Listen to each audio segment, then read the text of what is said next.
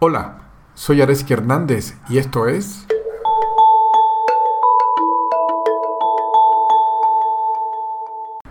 Una reflexión sobre la muerte.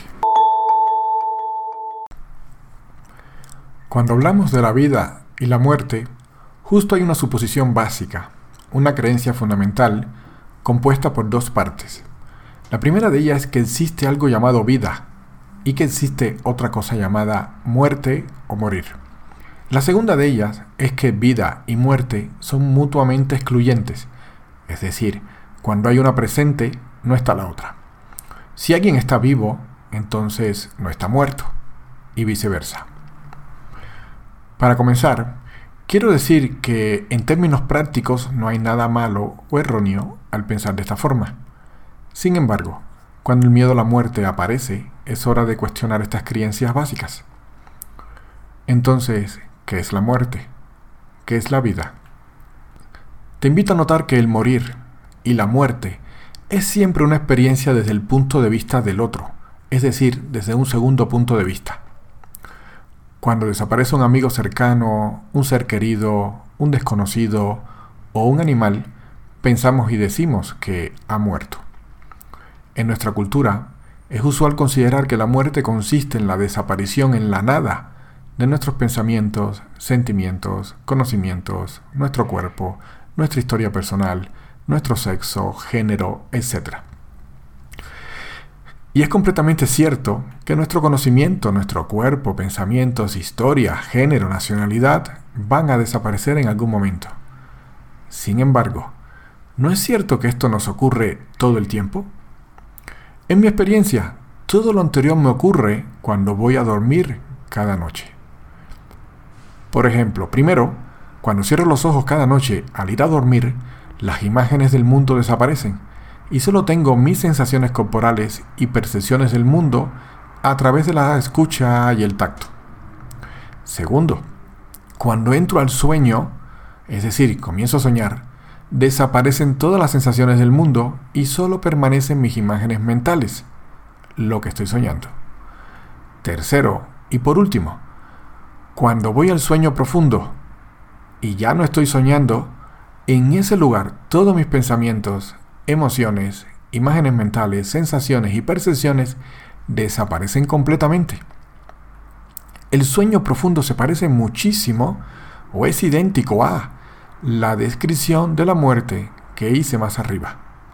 Sin embargo, si el sueño profundo fuera la completa desaparición o muerte de lo que soy, estaría aterrorizado de irme a dormir cada noche. Sin embargo, este no es el caso. Todos amamos ir a dormir, ¿cierto? ¿Por qué? Precisamente por la paz y el descanso que nos brinda cuando el mundo desaparece cuando desaparecen mis sensaciones corporales, cuando desaparecen mis pensamientos y mis emociones. Y todo esto ocurre desde un primer punto de vista, es decir, es una experiencia directa, personal. ¿Hay alguien que tenga miedo de ir al sueño profundo donde todo desaparece? ¿Qué es la muerte? Personalmente tememos perder o la desaparición de nuestros pensamientos, emociones, nuestro cuerpo, nuestra historia personal, nuestra nacionalidad, nuestro sexo, nuestro género, porque nos hemos identificado profundamente con ellos. Pensamos que lo que somos es la combinación de todo lo anterior. Pensamos que lo que somos es este conjunto cuerpo de mis sensaciones y percepciones y mi mente, mis pensamientos, imágenes mentales, actuando como sujetos sobre el mundo de los objetos.